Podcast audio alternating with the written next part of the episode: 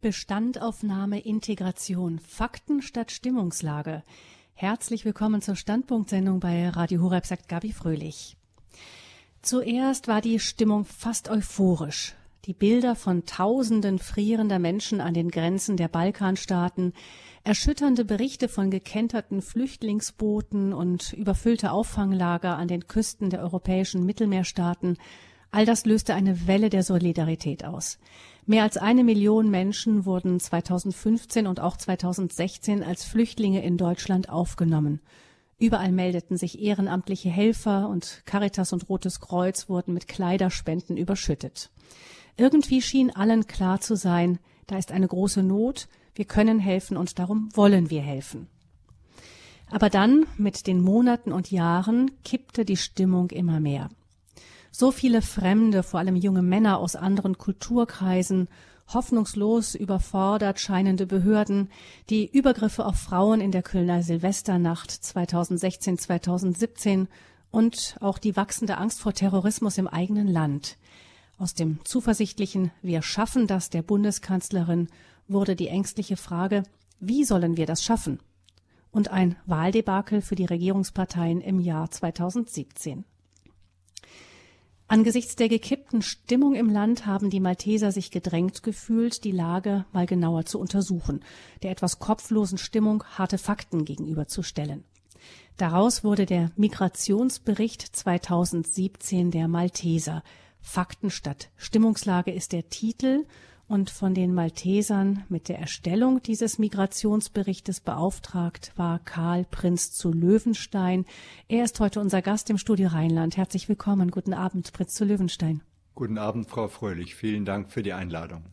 Prinz zu Löwenstein, vielleicht nur ganz kurz vorweg, einfach damit wir das alle geklärt haben. Was bedeutet es heute, ein Prinz zu sein? Prinz ist heute Namensbestandteil. Ich heiße so.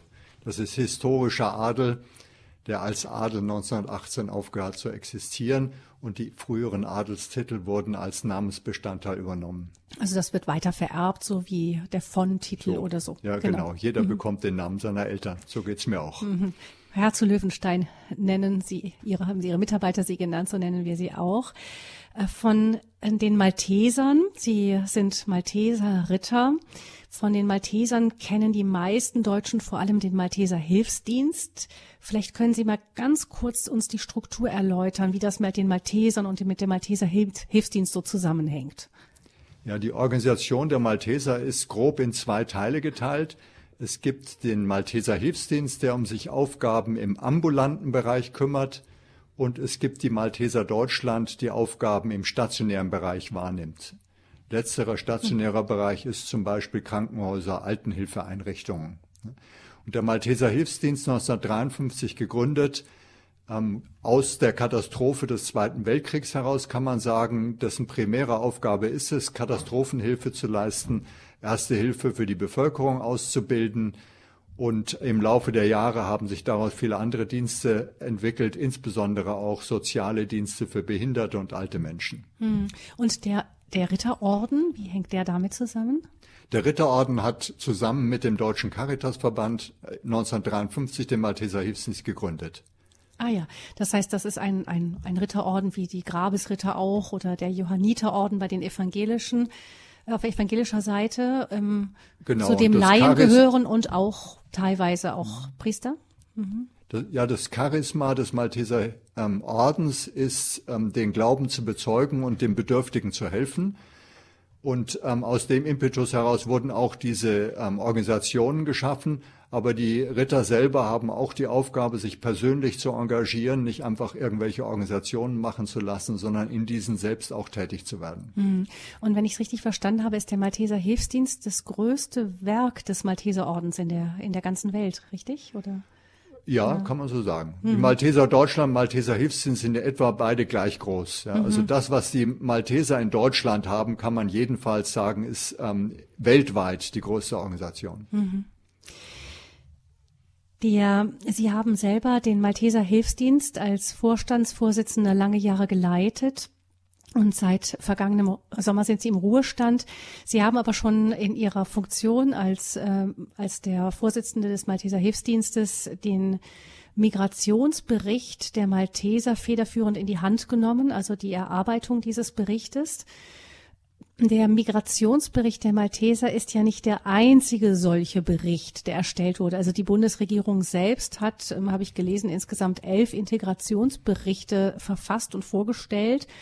Warum haben die Malteser eigentlich da zu der Zuwanderung, zum Thema Zuwanderung und Flüchtlinge eine eigene Analyse erstellt. Also man kennt die Malteser vor allem als zupackend und handelnd ohne viele Worte.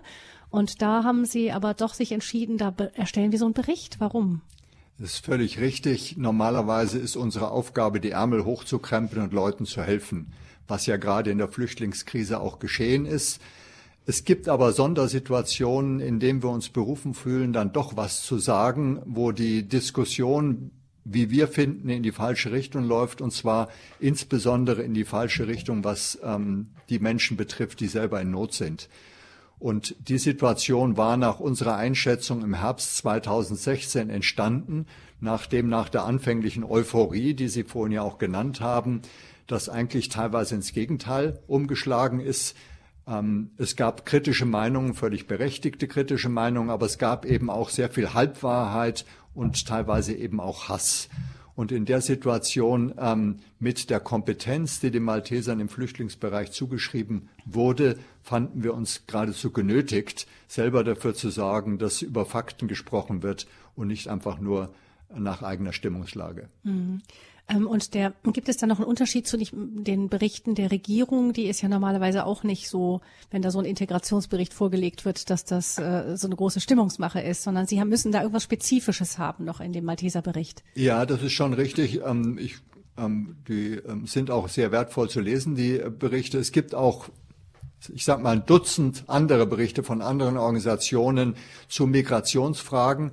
Aber was fehlte aus unserer Einschätzung ist etwas, was wirklich die wesentlichen Faktoren umfassend im Blick nimmt. Also nicht nur einzelne Aspekte beleuchtet, sondern gesamtheitlich beleuchtet und auch die theoretische ähm, Sichtweise ähm, anreichert durch praktische Erfahrungen, die die Malteser auch zuhauf haben. Mhm.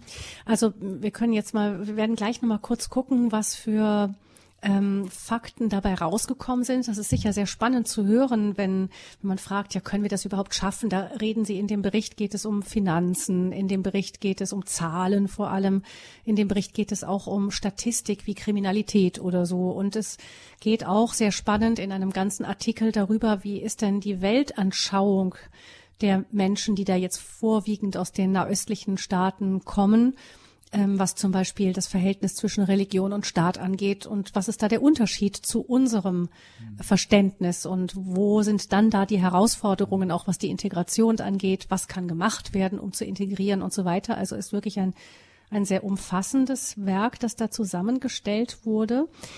Ähm, die Malteser, Sie haben es eben schon kurz angedeutet, Herr zu Löwenstein, waren schon lange vor der Flüchtlingskrise von 2015 an mit Flüchtlingen ja beschäftigt. Also Sie haben selbst eine jahrzehntelange Erfahrung. Ähm, wo sind denn so die Einsatzgebiete der Malteser? Die Malteser waren unter den gemeinnützigen Organisationen im Grunde genommen die einzige, die durchgehend in der Flüchtlingshilfe aktiv war angefangen schon in den frühen Jahren mit den Flüchtlingen aus Ungarn, aber dann eben ähm, insbesondere als die Flüchtlingszahlen stark anstiegen um die, ähm, um die deutsche Wiedervereinigung herum, ähm, wo sehr starke Aktivitäten entwickelt wurden und seitdem ohne Unterbrechung bis heute. Und da insbesondere in der Aufnahme der Flüchtlinge in Ersthilfeeinrichtungen. Mhm. Ja, Sie haben Ungarn erwähnt. Das ist ja damals zur Zeit der Wende gewesen. Da haben, glaube ich, die Malteser mit einem Lager in, in Budapest, glaube ich, eine, eine wirkliche Schlüsselrolle auch gespielt, dass damals da die Menschen dann in einem von einer internationalen Gemeinschaft auch geschützten Raum untergebracht wurden und, ähm, und von dort her dann auch ein Durchbruch kam dann zum Westen hin. Das ist richtig. Das war auch für die Malteser ein sehr wichtiges Ereignis bisschen aus Zufall ergeben. Eine ähm, Ungarin, die in Deutschland lebte, als Malteser, die gesehen hat, was dort los ist und gesagt, wir müssen helfen. Ja, mhm. Typisch Malteser, Ärmel hochkrempeln, hin, helfen, mhm. ja, ohne genau zu wissen, was da entstehen würde. Und dieses Lager, in dem ähm, zigtausende Ostdeutscher ähm, ja, Leute, die aus dem Land raus wollten, gestrandet waren, wurde dann von den Maltesern betreut. Hm, und hatte dann damit einen Status und damit ja. konnten dann die Verhandlungen und ganz andere Formen annehmen. Auch. Ja, das hat ja durchaus auch politische Wellen geschlagen. Genau. Also man sieht, Sie haben lange Zeit ähm, schon mit den Flüchtlingen zu tun.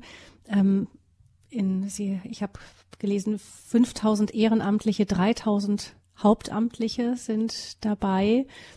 Ähm, jetzt in der, in der Krise von 2015 an, wo wirklich so viele Menschen auf einmal kamen, was haben die Malteser da getan? Da war ähm, unmittelbar die Hilfe ähm, für diejenigen, die gerade angekommen sind die aus dem Stand heraus geleistet werden musste, denn kein Mensch hat die Situation so erwartet. Eine typische Situation, wie sie auch nur ehrenamtlich bewältigt werden kann. Die vielen ehrenamtlichen Helfer des Malteser Hilfsdienstes, die ansonsten insbesondere im Katastrophenschutz tätig sind, waren natürlich besonders in der Lage, da zu helfen, weil sie wissen, wie man Zelte aufbaut, wie man Menschen mit Kleidern versorgt, Essen versorgt, ähm, gut organisiert sind, alles auf die Schnelle. Hm. Die vielen Ehrenamtlichen, die Sie erwähnen, die da im Einsatz waren, 5000 Ehrenamtliche insgesamt, ähm, waren da in sehr kurzer Frist, in sehr intensiver Weise alle gefragt. Hm. Und wie sieht das mit der Situation in den Staaten, wo die Flüchtlinge herkommen, aus? Sind Sie da auch engagiert? Syrien und so weiter? Gibt es da auch Malteser eigentlich?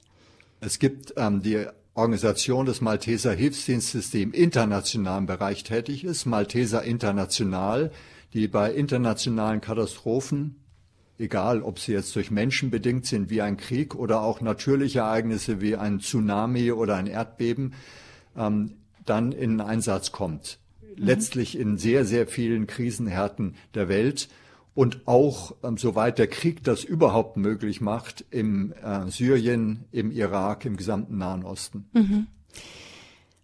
Wir schaffen das. Das hat ähm, Kanzlerin Angela Merkel am 31. August in einer 2015 äh, bei einer Pressekonferenz gesagt. Viele zweifeln inzwischen daran, dass man das so sagen kann. Nachdem sie die CDU in den Wahlen so viele Stimmen verloren hat, hat Frau Merkel auch selber gesagt, das würde sie so nicht mehr sagen und könnte sie die Zeit zurückdrehen, dann würde sie vielleicht das eine oder andere anders gemacht haben. Sie hat durchaus eingestanden, dass man, dass die, diese, diese Welle, die da angerollt kam, auch die Behörden oft überfordert hat. Ähm, wie, was, jetzt gucken wir doch auf eine inzwischen wieder entspanntere Situation im Land, zumindest zurück bei uns. Ähm, was sagen Sie, Herr zu Löwenschein? Schaffen wir das? Können wir das schaffen? Die Integration von mehreren Millionen Zuwanderern in so kurzer Zeit, fast alles Menschen aus einem anderen Kulturkreis? Also interessanterweise war ja nie definiert, was das, ja, schaffen wir das, was das das denn wirklich bedeutet. Was, was schaffen wir denn? Ja denke, ähm, Sie haben ja zu Recht gesagt, ähm, die Bundesregierung würde in der ähnlichen Situation nicht nochmal genauso handeln. Im Nachhinein sind alle schlauer. In der damaligen Situation habe ich großes Verständnis für die Handlungsweise. Man muss sich nur an die Bilder erinnern, die ja durch alle ähm, Fernseher gegangen sind, mit Hunderttausenden, die in Ungarn angekommen waren, am Bahnhof mhm. in Budapest gestrandet waren, teilweise über die Autobahn zu Fuß Richtung österreichische Grenze gewandert sind, die ähm, eine grauenhafte Reise hinter sich hatten.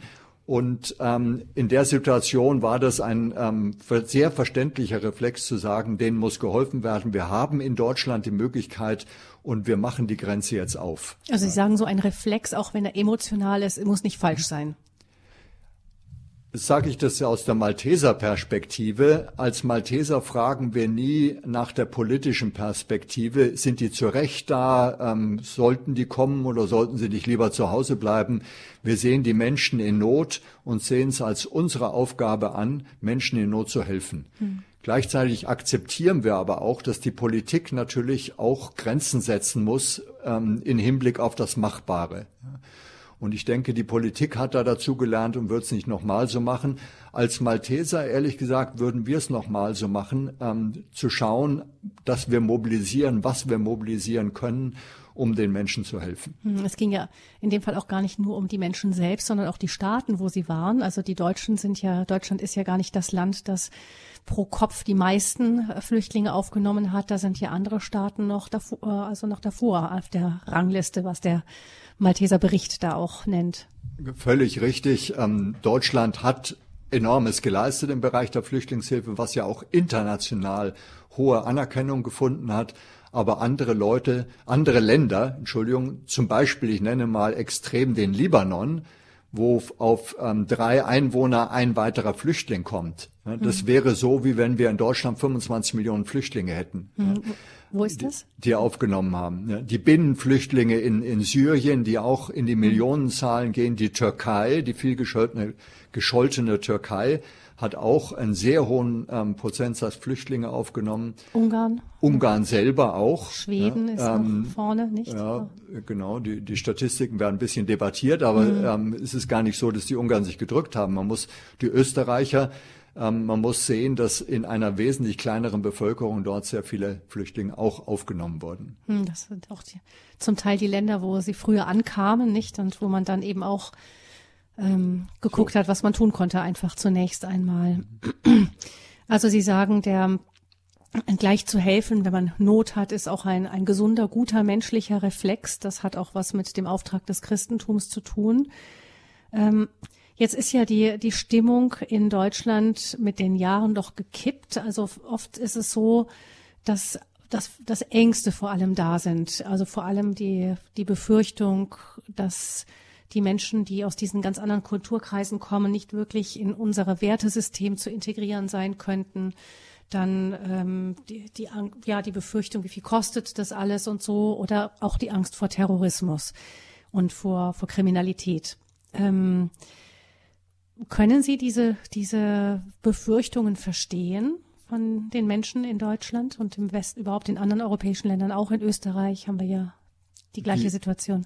Die Befürchtungen sind ja nicht einfach alle aus der Luft gegriffen, sondern ähm, basieren auf realen Vorkommnissen, ähm, die da gewesen sind und die auch sehr verständlich sind. Wir fühlen uns in Deutschland in unserer Kultur angegriffen. Viele Menschen fühlen sich in unserer Kultur angegriffen. Ich behaupte mal nicht zuletzt deshalb, weil wir uns unserer eigenen kulturellen Hintergründe nicht mehr sicher sind und unseres eigenen ähm, christlichen Werteverständnisses, ähm, das es zwar irgendwo noch gibt, aber letztlich nicht mehr ähm, breit getragen wird, ähm, nicht mehr sicher sind. Das verursacht Verunsicherung. Und wenn solche Verunsicherung da ist, ähm, dann muss einfach offen benannt werden, was Sache ist. Und ähm, da muss über Fakten geredet werden. Es darf auch nicht verschwiegen werden, was negativ ist. Das ist auch wesentlich für unseren Migrationsbericht. Uns ging es nicht darum, den negativen Sachen einfach nur positive entgegenzusetzen, sondern wirklich zu beleuchten, wie die Situation tatsächlich ist. Und nur dadurch kann man Unsicherheiten gerecht werden. Mhm. Das ist ja auch die Frage, nicht ähm, die Frage, welche Fakten sind denn gemeint, wenn man nach Fakten fragt. Es gibt ja auch unangenehme Fakten, die gerade in der Öffentlichkeit von der Presse oft unterschlagen wurden. Also wo dann auch von Seiten der Polizei oder anderen später dann gesagt wurde, ja, ähm, da hat man uns gesagt, man darf auf keinen Fall sagen, dass das irgendwie Ausländer dabei waren, damit das keine, keine schlechte Stimmung gibt, nicht? Das heißt, das hat es wohl auch gegeben und da hat die Bevölkerung dann zum Teil auch das Gefühl gehabt, mit nicht alle Fakten genannt zu bekommen. Das ähm, ist wohl so gewesen, auch nach meiner Wahrnehmung. Allerdings kann ich nicht beurteilen, wie weit das wiederum den Fakten entspricht. Eine echte Auswertung dazu habe ich nie gesehen. Mhm. Und ich glaube auch, dass das, wenn dann eine anfängliche Reaktion war, mittlerweile ähm, sind die Medien doch auch dazu übergegangen, ähm, ausgewogen zu berichten. Mhm.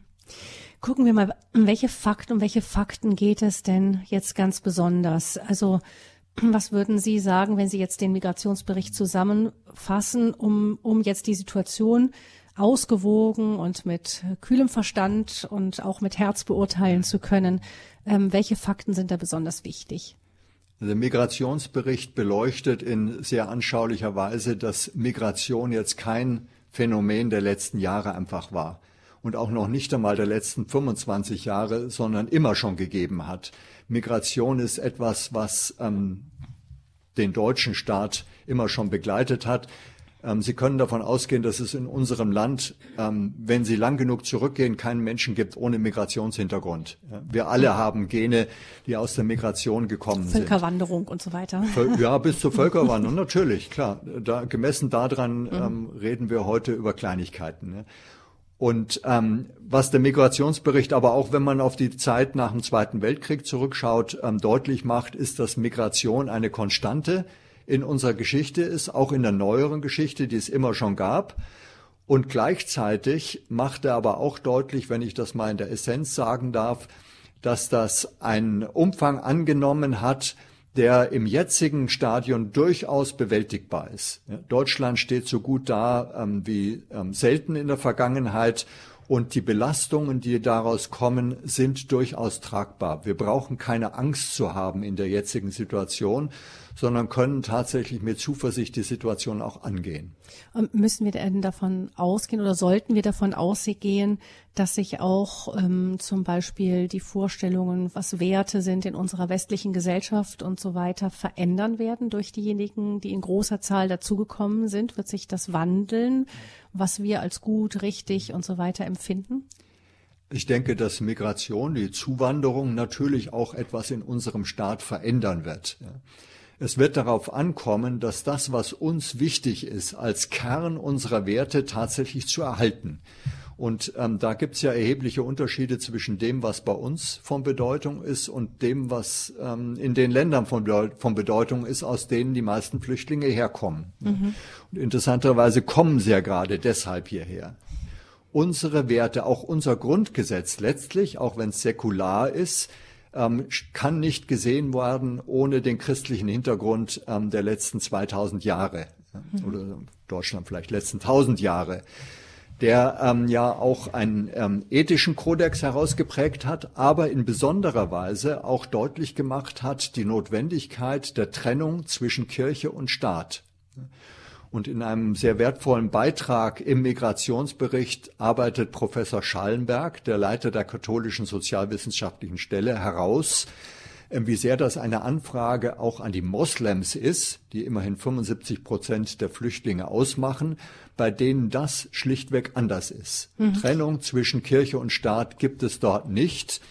Im Gegenteil, teilweise wird ähm, der Staat als Träger der Religion gesehen und auch die Rechtsordnung ähm, aus der aus dem Koran unmittelbar abgeleitet. Mhm. Anders als im Christentum, wo die Bibel und die ähm, christliche Botschaft zwar die Grundlagen gibt, aus denen die Rechtsordnung entwickelt wurde, aber die Rechtsordnung ist eine staatliche und die insbesondere ja auch basierend auf der Menschenwürde die Religionsfreiheit garantiert. Mhm. Und das kann ich tatsächlich nur, wenn das Recht unabhängig äh, von der jeweiligen Religion ist.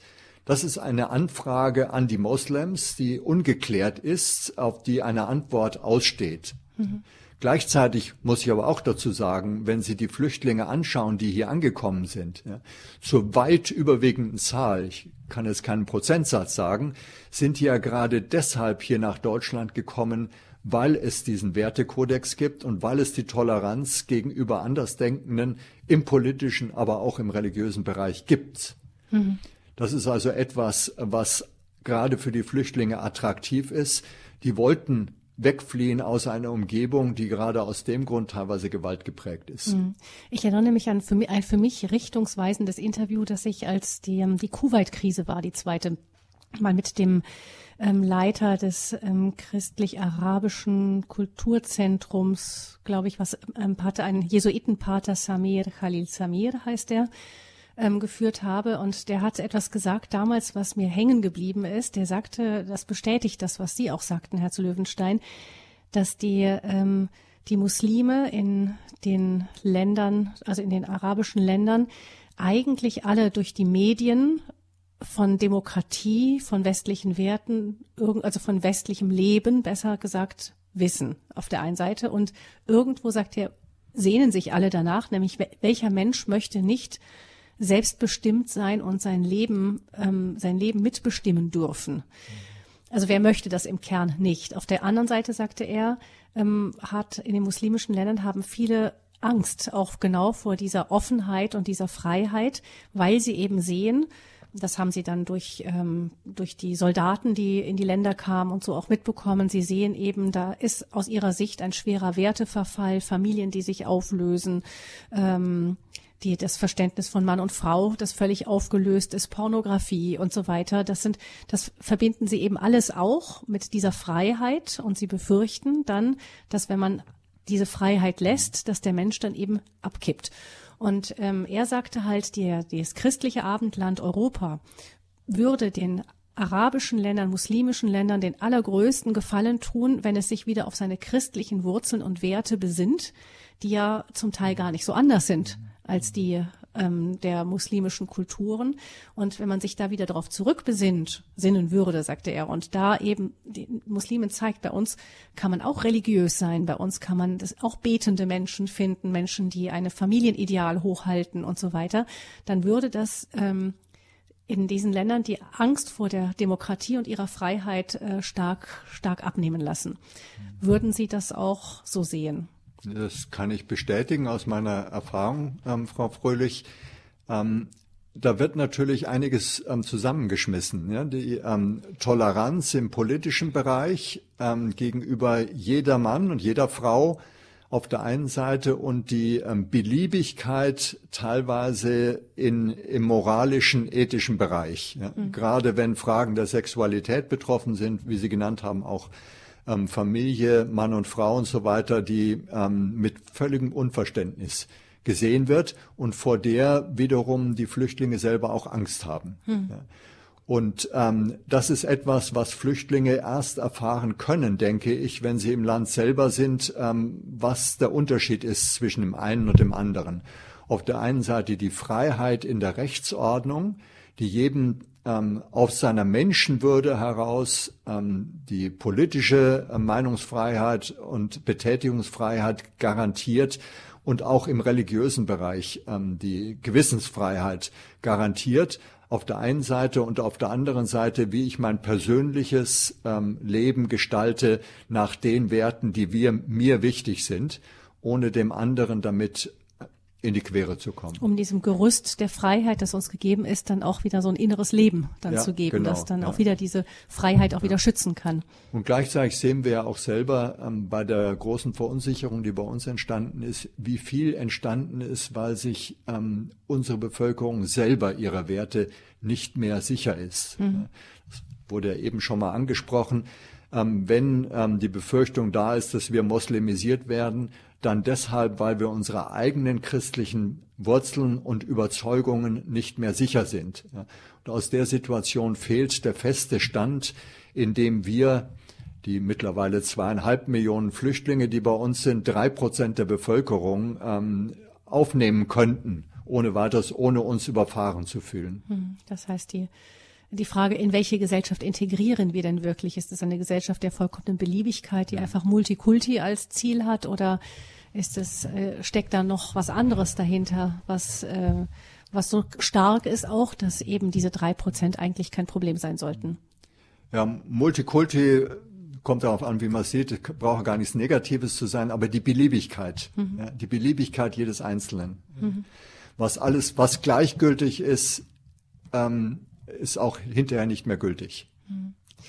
Ich denke, wir haben jetzt schon einige Stichworte gehört und können gleich nochmal in ein paar Details gehen, zum Beispiel was die Statistiken zur Kriminalität angeht. Das fand ich persönlich sehr spannend, da, wenn man da sieht, genau, wie, wie sieht die Statistiken wirklich und vor allem in welchen Deliktbereichen ähm, gibt es wo Anstiege. Das ist schon auch interessant zu sehen, um einfach ein klareres Bild zu haben und zu sehen, was wie hängt Einwanderung mit Kriminalität zum mhm. Beispiel zusammen?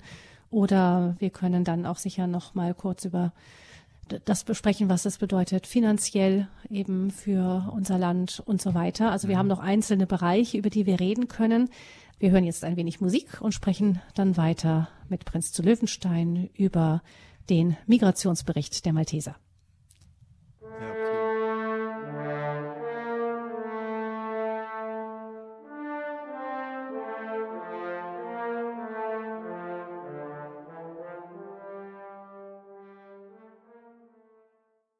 Fakten statt Stimmungslage. Es geht um Integration, einen Bericht, den die Malteser vorgelegt haben, einen Bericht über die Integration der Menschen, die aus, aus dem Ausland, vor allem Flüchtlinge gekommen, Flüchtlinge, die gekommen sind in unser Land. Und wir haben zu Gast Karl Prinz zu Löwenstein, der für den Bericht verantwortlich ist von Seiten der Malteser. Wenn Sie Fragen zum Thema haben, 089 517 008 008. Das ist die Nummer zur Sendung. Vielleicht noch ganz kurz, ähm, Herr zu Löwenstein, den Bericht, den haben die Malteser verantwortet, aber mitgearbeitet haben natürlich noch viele andere. Ja, nicht nur mitgearbeitet, geradezu federführend war das Walter-Eucken-Institut unter der Leitung von Professor Lars Feld. Das war uns auch wichtig, dass wir nicht das einfach nur aus unserem eigenen praktischen Wissen heraus erarbeiten, sondern dem eine wirklich wissenschaftliche Grundlage geben. Und Professor Feld hat mit seinem Team vom Walter-Eucken-Institut die wesentlichen Grundlagen erarbeitet, was die Migrationsgeschichte betrifft, was die ökonomischen Auswirkungen betrifft, sowohl die volkswirtschaftlichen als auch die fiskalischen und ähm, hat im Wesentlichen auch zusammengestellt, was ähm, dazu zu sagen ist im Hinblick auf Kriminalität. Mhm. Da können wir vielleicht gleich noch kurz darauf zu sprechen kommen. Jetzt möchte ich aber zunächst Frau Busch begrüßen, die uns ähm, aus Neustadt anruft. Grüß Sie, Frau Busch. Guten Tag. Ja, guten Tag, guten Abend. Abend. Herr Prinz äh, von Löwenstein. Ähm, ich möchte einfach nur äußern, was mir Bedenken oder was mir Angst macht. Ähm, und das sind teilweise auch Klischeen, aber es stimmt trotz, ist trotzdem was dabei. Zum einen na, natürlich fliehen die Moslems oder eben allgemein die Flüchtlinge, ähm, weil sie äh, weil sie ein besseres Leben wünschen. Äh, und Sie sagten ja auch, glaube äh, 70 Prozent äh, sind dann auch Moslems, ähm, die, die, die in, in ihrer Anlage haben, sich gerne aus, sich auszubreiten und ähm, anderes einzunehmen, immer schon, schon, schon seit Jahrhunderten. Ähm, und und ähm, Moslems haben in sich auch gerne Kinder. Deutsche äh, leider nicht so viele. Das heißt, das kippt irgendwann die Anzahl, das Verhältnis. Und mhm. äh, sie streben auch, äh, so gut sie können, ich möchte es jetzt, also es klingt das arg, arg verallgemeinert, aber es ist trotzdem was dran. Äh, wenn man die kriminellen Geschichten äh, mit, mitkriegt, dann sind an entscheidenden Punkten in der Polizei oder in der, in der Politik oder sonst wo ähm, entsprechende Personen, die das dann äh, mitlenken. Mhm. Frau Busch, ich glaube, wir haben jetzt ähm, schon mal ein paar Punkte. Das sind, ich glaube, Sie fassen gut. Ja? Äh, Moscheenbau. Ähm, ja. in, in, natürlich möchten die äh, mit Recht irgendwo ihre Kirchenhäuser. Fragt sich, was in den Moscheen und, äh, geschieht. Ähm, und und äh, in Karlsruhe zum Beispiel wird jetzt die Europa größte Moschee soll gebaut werden nächstes Jahr mit riesen Minarett. Was weiß ich, wann dann dort auch die Lautsprecher losgehen. Mhm. Frau Busch, ich glaube, wir haben jetzt, Sie haben das, glaube ich, ganz, ganz gut auch auf den Punkt gebracht, was ja. äh, viele befürchten. Danke. Ich möchte gern mal ähm, Herrn von Löwenstein dazu fragen, eben, das ist so, äh, sind die, ja, die Hörerin sagt, wir wissen vom Islam, es ist eine, eine Religion von sich aus, die missionarisch ist, die auch ähm, auf Ausbreitung drängt, ist das Christentum an sich ja auch, aber ähm, die Methodik ist natürlich äh, von Zeiten Mohammeds an immer auch viel gewesen, mit Waffengewalt vorzugehen, also durchaus sehr offensiv. Ich und die Befürchtung auf. ist, ja, gern, Sie können dann zuhören. Mhm. Ähm, und ähm, das heißt, die Befürchtung ist gerade von Seiten von Christen auch, dass dass diese, diese offensive, manchmal auch aggressive Art der Mission sich bei uns dann fortsetzen könnte. Ja, Frau Busch, vielen Dank ähm, für die ähm, Punkte, die Sie genannt haben. Ähm, das sind auch die ähm, Punkte, die ähm, oft in der Öffentlichkeit kommen und offenbar ähm, Sorge machen.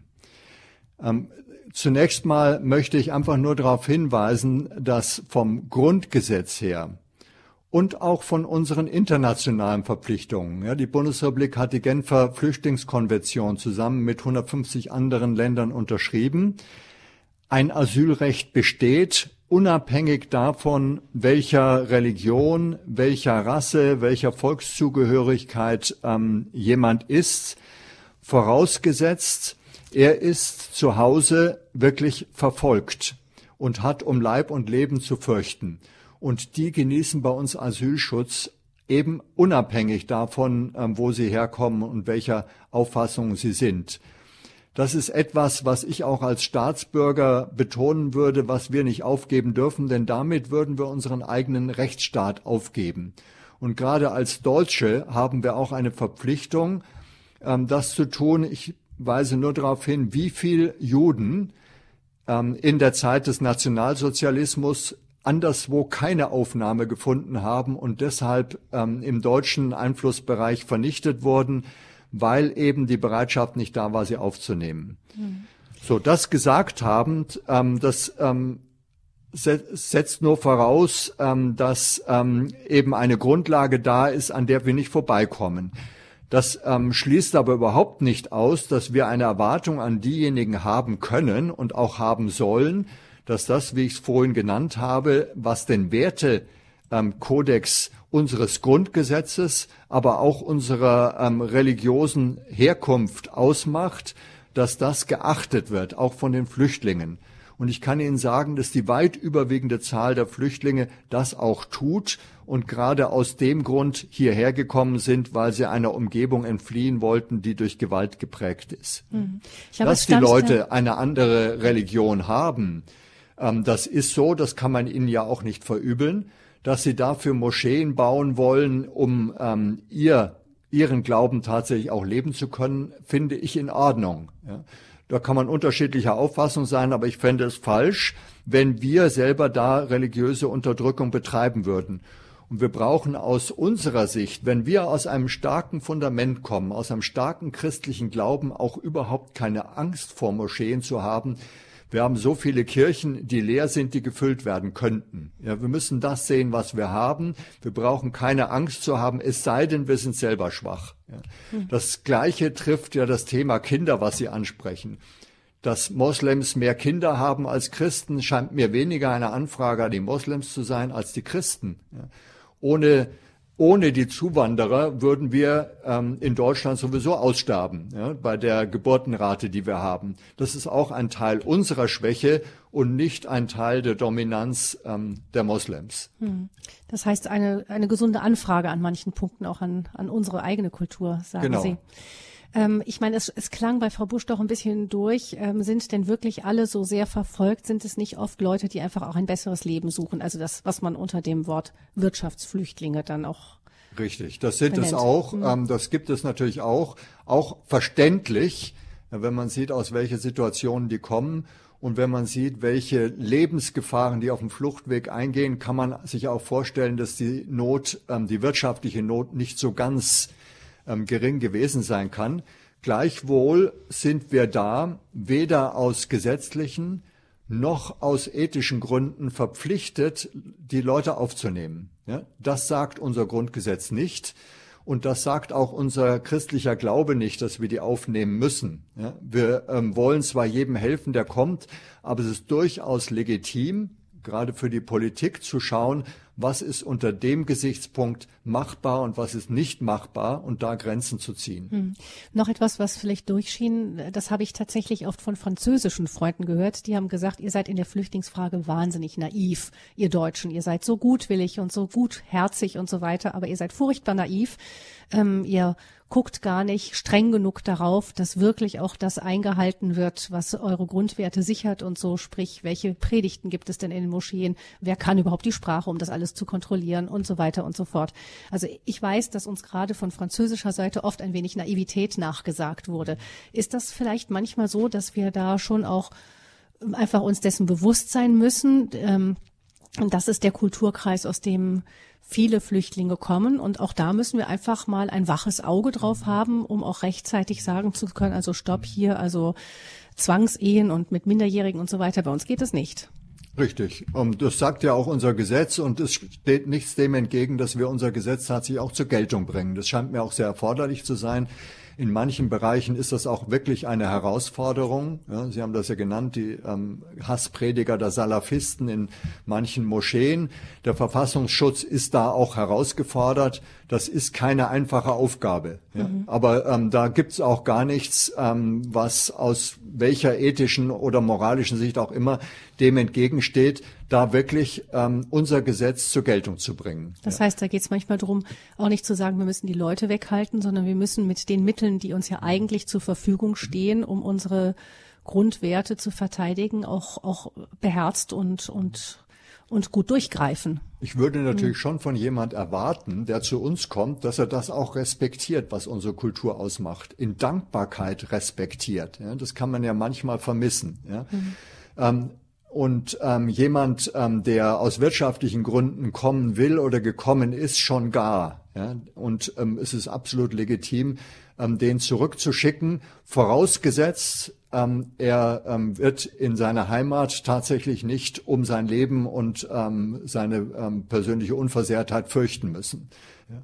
Gleichwohl ähm, ähm, ist es auch einfach eine andere Schwierigkeit, die wir sehen müssen, die auch ähm, politisch zeigt, ähm, dass Grenzziehung erforderlich ist, wie schwer es ist, Leute wieder zurückzuschicken. Ja? Mhm. Und zwar aus ganz einfachen praktischen Gründen. 200.000 Leute sollten eigentlich zurückgeschickt werden und nur paar Zehntausend sind tatsächlich bisher zurückgeschickt worden. Da mangelt es nicht am politischen Willen auf der deutschen Seite, sondern am Willen auf der Seite der Empfängerländer, diese Leute auch wieder zurückzunehmen. Mhm. Das muss man einfach realistisch sehen.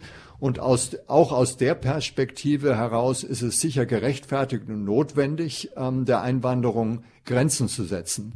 Aber wie gesagt, nicht da, wo Leute ein Recht auf Asyl haben, weil sie eben um Leib und Leben aufgrund ihrer religiösen oder politischen Überzeugungen fürchten müssen. Hm. Ja, ich danke Frau Busch nochmal für Ihren Anruf, Ihre Fragen, die schon in die, in die Mitte der Diskussion geführt haben. Alles Gute Ihnen. Und zu, als nächstes begrüße ich Herrn Schenk, der uns aus dem Ruhrgebiet anruft. Grüße Herr Schenk. Guten Abend. Ja, schönen guten Abend, Frau Fröhlich. Schönen guten Abend äh, zu, von, zu, Prinz von zu Löwenstein.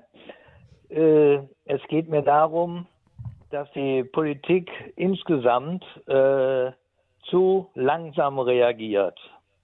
Äh, es ist äh, fast klar, dass äh, Politik nicht von heute auf morgen reagieren kann wie im totalitären Staat. Aber die Möglichkeiten, die eben auch gesagt wurden, die sind viel zu wenig an, angefasst worden. Und äh, ich bin Sozialarbeiter und äh, seit 40 Jahren. Und ich denke, wenn ich alles so lasch angefasst hätte, ja, hätte ich fast nirgendwo Erfolg gehabt. Ja, man, man muss die Sachen äh, äh, analysieren, man muss die Sachen äh, in die Hand nehmen und äh, das kann in wirklich äh, gering, äh, geringerer Zeit geschehen. Aber ich denke, die Bundesregierung, so wie sie jetzt auch wieder da steht, ein halbes Jahr nichts getan. Das muss man ganz klar sagen und bekommen horrende Summen von Geld, erhöhen ihre Diäten, ja, das sind alles Sachen, die das Volk unzufrieden macht. Das muss hm. man nochmal klar und deutlich sehen. Und hm. äh, also, dass dann Sie die vermissen Leute hier hinkommen, das ist auch klar. Und dann mhm. äh, fühlen die sich hier wohl und die Einheimischen fühlen sich nicht wohl und unsicher.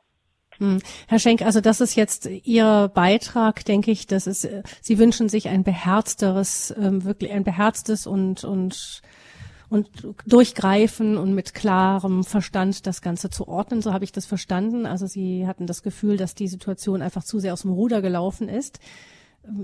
War das manchmal so, Herr zu Löwenstein? Hatten Sie auch das Gefühl, das läuft jetzt mal alles so ein bisschen aus dem Ruder? Ich meine, auch die Malteser waren ja da auch an Stellen, wo die Flüchtlinge ankamen und ich stelle mir das gar nicht so leicht vor. Da kommt der eine, der hat keinen Pass, der nächste ähm, muss man gucken, ähm, ist, sind die Papiere auch wirklich in Ordnung? Der übernächste muss man prüfen, wo kommt, wo kommt der her, wo geht er hin? Ist er wirklich verfolgt? Ist er nicht verfolgt? Und so, so, so einfach ist das ja gar nicht, das alles nachzuprüfen.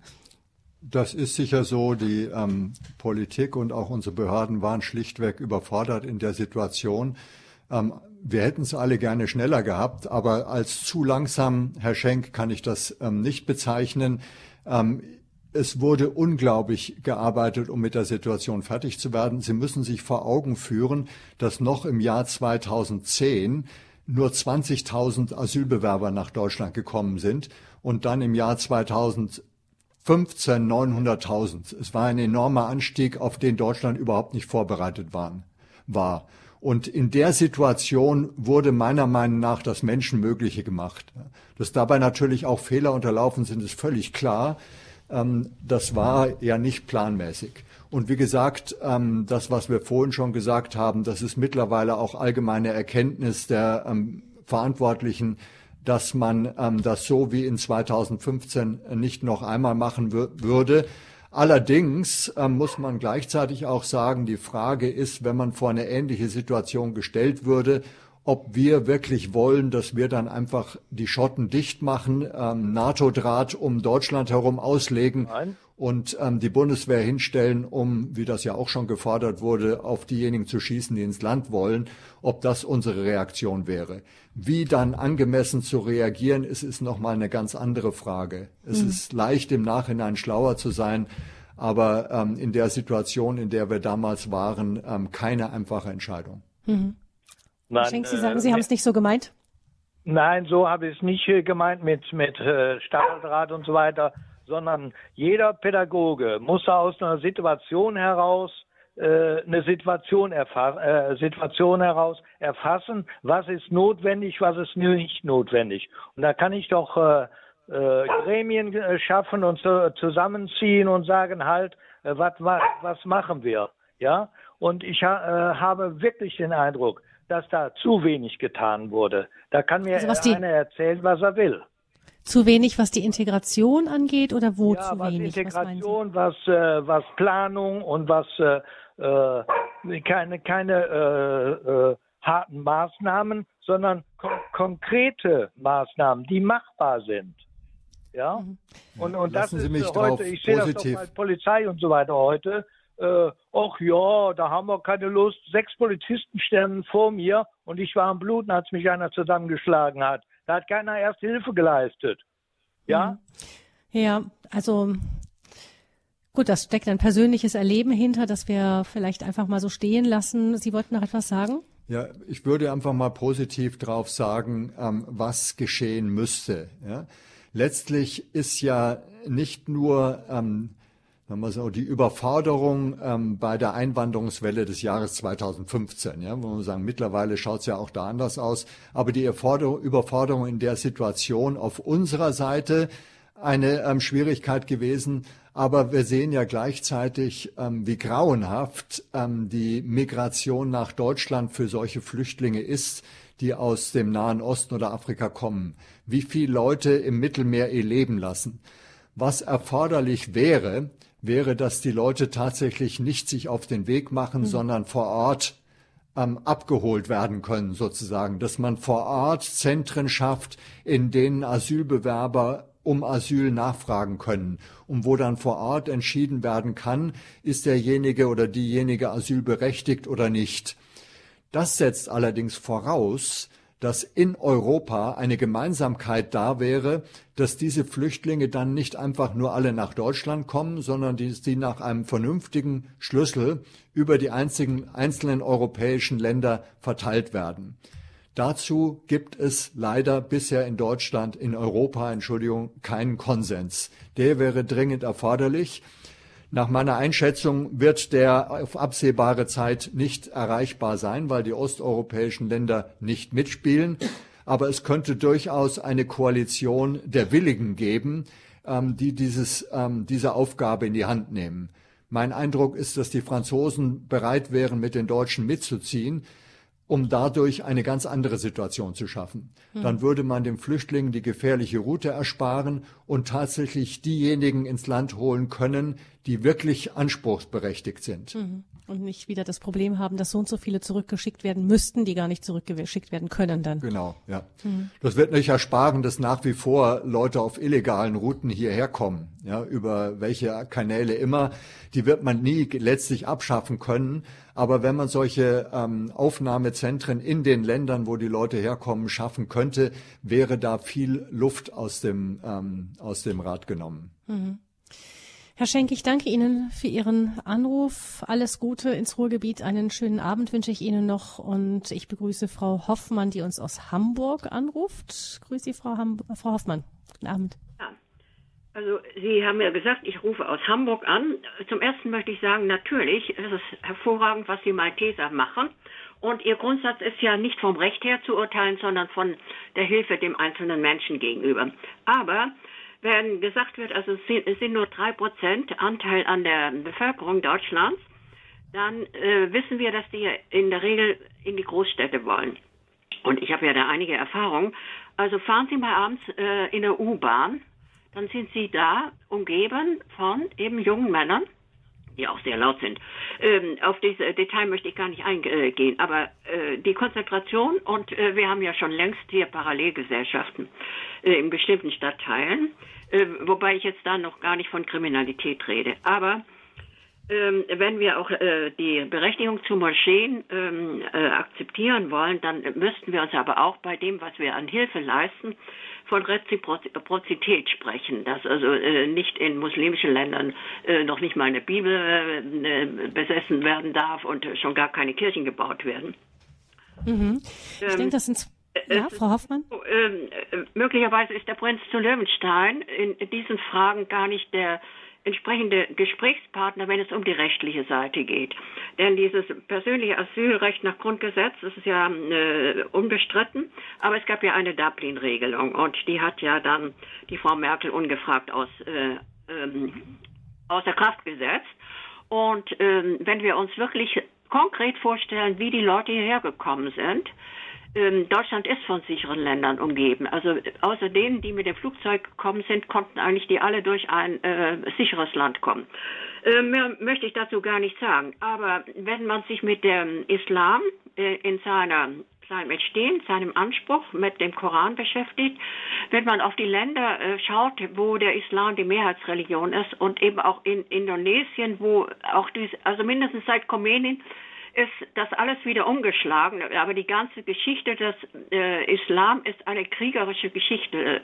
Und wir haben hier alle mal in der Geschichte was gelernt von wegen der Türken von äh, vor Wien und dass wir ein Rosenkranzfest feiern als Katholiken, weil eben die Türken abgewiesen werden konnten. Das hat ja auch wirklich echte Gründe, wo äh, Europa bewahrt worden war vor einer, einem Einfluss, dem äh, die Menschen damals möglicherweise mit der höheren Sittlichkeit auch nicht gewachsen gewesen. Mhm. Wären. Genau, Frau Hoffmann. Ähm, äh, Frau Hoffmann, äh, hören Sie mich noch? Ja, Frau Hoffmann, können wir ganz können, äh, ja, können wir auf die Punkte, Sie haben jetzt viele Punkte genannt und ich würde jetzt gerne das so ein bisschen in, in Einzelteile aufdröseln. Das eine ist, ähm, Sie sagten, Herr zu Löwenstein, da ist die Statistik, ähm, drei ähm, Prozent nur der Bevölkerung und Frau Hoffmann sagt ja. Ähm, auf der einen Seite ähm, sind die aber an bestimmten Orten dann doch in sehr hoher Konzentration, an anderen vielleicht dann in weniger. Also man findet sie in den Städten und so häufiger. Und es sind vor allem auch junge Leute, junge Männer sehr viele. Tatsächlich sind natürlich die Flüchtlinge, die kommen, die meisten sind doch relativ jung auch, nicht? Das hat natürlich dann auch langfristig statistische Auswirkungen. Das ist also der eine Punkt. Ähm, ist es denn so, dass wenn man die Gesamtstatistik sieht, dann sieht man noch längst nicht, wie es an einzelnen Orten aussieht? Das stimmt sicher. Ähm, was ja auch sehr verständlich ist, die Flüchtlinge wollen dahin, wo Arbeit ist. Ja, und die ist nun mal ähm, überwiegend in den großen Städten. Und ähm, Sie werden auch feststellen, dass viele Tätigkeiten, die es in unserer Gesellschaft gibt, Sie haben gerade Straßenbauamt genannt, heute gar nicht mehr dargestellt werden könnten, wenn Sie alle Ausländer rausschmeißen würden. Ja, die wird nur noch dadurch möglich, weil wir tatsächlich viele Immigranten haben, die die heute für uns wahrnehmen. Ähm, ich denke, dass ähm, das an sich ähm, kein Problem ist, dass die nicht gleich verteilt sind, sondern dahin, wo Arbeit kommen. Im Gegenteil, wenn wir Integration wollen, dann ist Arbeitsmarkt ganz entscheidend. Ja, wir müssen dafür sorgen, dass die Flüchtlinge in die Arbeit kommen. Eine gute Integration in Arbeitsmarkt ist eine dringliche Voraussetzung dafür, dass Integration insgesamt gelingen kann. Darauf weist Professor Feld auch in dem Migrationsbericht der Malteser ähm, nachdrücklich hin. Über Arbeit passiert sehr viel sonst auch. Dadurch lernt man die Sprache, dadurch kommt man in Kontakt ähm, mit ähm, der deutschen Bevölkerung und lernt dadurch nicht nur auf dem Papier, sondern in der Realität was bei uns unsere Werte bedeuten, was es bedeutet, die Rolle der Frau, was es bedeutet, äh, Toleranz gegenüber anderen Religionen zu zeigen und so weiter. Und mhm. dann ähm, versteht man, denke ich, auch ähm, die Frage, ähm, die Sie auch angesprochen haben mit den Moscheen. Ähm, ist es richtig? Es gibt ähm, viele muslimische Länder, die nicht zulassen würden, dass bei ihnen Kirchen gebaut werden. Ja? Finde ich nicht in Ordnung. Aber es kann ja nicht sein, dass wir daraufhin deren ähm, Konzept übernehmen, ähm, sondern wir wollen gerade deswegen auch tolerant sein in unserem Land und anderen Menschen ihre Ausübung der Religion erlauben. Natürlich immer unter der Einschränkung, dass es nicht zu Lasten anderer geht. Ja, das muss verstanden werden. Das ist der Appell von Professor Schallenberg oder die Anfrage an die Moslems, ähm, was die Trennung von Kirche und Staat betrifft. Aber unter der Voraussetzung ist es geradezu unsere Stärke, ja, und darauf können wir stolz und selbstbewusst schauen, dass wir tatsächlich Religionsausübung auch für andere Gläubige zulassen. Also Sie würden dann nicht sagen, den Deal so machen, also wenn ihr bei uns Moscheen haben wollt, dann müssen wir bei euch auch Kirchen haben, sondern es ist so, unser Angebot der, der freien Religionsausübung ist voraussetzungslos. Richtig. Hm, einfach weil wir davon überzeugt sind, dass es genau. so richtig ist. Genau. Ja. Hm. Und wie gesagt, wir brauchen nichts zu fürchten, wir brauchen keine Angst haben davor. Ja, hm. wenn, wenn wir selber in unseren Grundlagen feststehen, brauchen wir keine Angst vor der, von der religiösen Überzeugung anderer zu haben. Ich kann Ihnen sagen, ähm, eine Zahl ähm, gibt es dazu nicht und das wird auch unter der Hand ähm, gehandelt ähm, weil ehrlicherweise diese Menschen teilweise auch unter ihren ehemaligen Moslem-Mitgliedern ähm, ähm, fürchten müssen. Es gibt eine sehr hohe Zahl von Konversionen, mhm. die ähm, vom muslimischen Glauben zum christlichen Glauben ähm, konvertieren. Ja, die Zahl mhm. ist nicht gering, geht in die Tausende. Genaue Zahlen kennt keiner, wie gesagt, weil es nicht öffentlich gemacht wird. Ja. Ähm, dass Leute Angst haben davor, ist verständlich, aber auch nicht richtig. Ich würde tatsächlich damit offensiv umgehen ähm, denn das zeigt auch, dass wir selbstbewusst auf ähm, unser, ähm, unsere Werte schauen dürfen. Es gibt christliche Gruppen, ähm, die, sie, die lesen die Flüchtlingsstrom als die Chance, die Gott dem Islam gibt, das Christentum kennenzulernen auf eine überzeugende Art und Weise. Sie sagten, in den Ländern selber kann man nicht missionieren, aber die Flüchtlinge, die hierher kommen, die können wir missionieren, weil bei uns die genau. Möglichkeiten die da sind. Die Leute sind ja verunsichert aus dem, was sie in ihren Herkunftsländern erlebt haben. Ja, das sind von de bei denen große Anfragen an ihre eigene Religion. Religion. Und jetzt erleben sie bei uns ähm, das, was mittlerweile negativen Touch bekommen hat, Willkommenskultur. Wir können auch sagen Nächstenliebe, ausgebreitete Hände. Große Überraschung, was da ist. Ja? Wir dürfen uns nicht blenden lassen von den wenigen, die das ausnutzen. Wir müssen tatsächlich sehen, was das auch bei den Flüchtlingen bewirkt, bei der Mehrzahl der Flüchtlinge bewirkt, die auf einmal Fragezeichen, was ihre hergekommenen Überzeugungen betrifft, haben. Hm, ich habe mal von einem ähm, auch christlichen von evangelikaler Seite jemanden, der engagiert ist mit den äh, Flüchtlingen gehört, der gesagt hat, er hat keine Angst vor dem Islam, er hat Angst vor den Christen, die keine Christen sind bei uns zu Hause. Mhm. Also wären die Leute hier, die Menschen hier wirklich überzeugender, dann wären sie ansteckend und dann wäre das Problem des Islam ganz schnell gelöst. So, das war so seine, seine, also da müsste man keine Angst davor haben. Das war sein Ansatz. Ich mhm. denke, das dürfen wir als Katholiken auch teilen. Ich weiß gerade aus dem katholischen Bereich, dass es auch viele Konversionen gibt. Mhm. Frau Hoffmann. Ja, ich würde dem ja sehr gerne uneingeschränkt zustimmen, wenn ich nicht wüsste und jeden Tag erleben würde, dass bei uns der Grundwasserspiegel sehr niedrig ist und dass ich auch da, also ohne ein göttliches Eingreifen massiver Art, äh, wenig Zukunft, nahe mhm. Zukunft habe. Ja. Frau, äh, ich höre Hoffmann? gespannt zu und ich bin Ihnen dankbar für diese Sendung. Und ich möchte gerne Platz machen für andere, die sich da melden wollen. Dankeschön. Dankeschön. Alles Gute nach Hamburg, Frau Hoffmann. Ja, ähm, das ist, äh, das ist tatsächlich dann immer wieder so der, der, der, darauf, worauf es hinausläuft, wenn ich Ihnen zuhöre, Herr zu Löwenstein. Das ist, nehmen wir die Herausforderung an, um auch selber vielleicht aufzuwachen und uns wieder mit mehr mit unseren eigenen Werten, Grundwerten zu beschäftigen und nicht um sie ängstlich, um uns ängstlich abzuschotten, sondern um das als Chance wahrzunehmen, selber vielleicht auch ein wenig wachgerüttelt zu werden wieder. Unbedingt, ähm, genau so ist es. Mhm. Frau Hein ruft uns aus Torstedt an. Grüß Sie, Frau Hein, guten Tag. Ja, ich grüße Sie guten in Abend. der Runde und ich bin dankbar für diese Sendung und ich habe gerade auch Frau Hoffmann zugehört. Ähm, ich kann Sie verstehen wegen der Überfremdung. Wir wohnen hier auch 30 Kilometer vor den Toren Hamburgs. Das ist ein kleiner Ort hier, Tostedt, in der Lüneburger Heide. Und wir haben und wir haben das Glück, ähm, hier mit den Flüchtlingen eine wirklich tolle Gemeinschaft aufgebaut zu haben von den christlichen Kirchen. Wir haben zum Beispiel auch Kirchen in unserer Herzeso-Gemeinde, einen Kirchenasylant gehabt, der jeden Sonntag, und der kommt auch immer noch in den Gottesdienst. Und er ist so begeistert und äh, von dieser Liebe, Güte und Barmherzigkeit. Und wenn wir das als Christen wieder mehr in den Mittelpunkt stellen, Frau Hoffmann hat auch das Rosenkranzgebet, ähm, dass dass der Islam oder dass diese Menschen von dieser Liebe, Güte und Barmherzigkeit so angerührt werden, dass sie tatsächlich irgendwo irgendwann vielleicht konvertieren oder dass man in Frieden mit ihnen leben kann. Ich habe keine Angst vor Überfremdung. Ich habe aber wohl Angst vor diesen populistischen Tendenzen hier in unserem Land, in den Nachbarländern, in den Ostblockländern. Die Grenzen sind vor 28 Jahren gefallen durch das Gebet.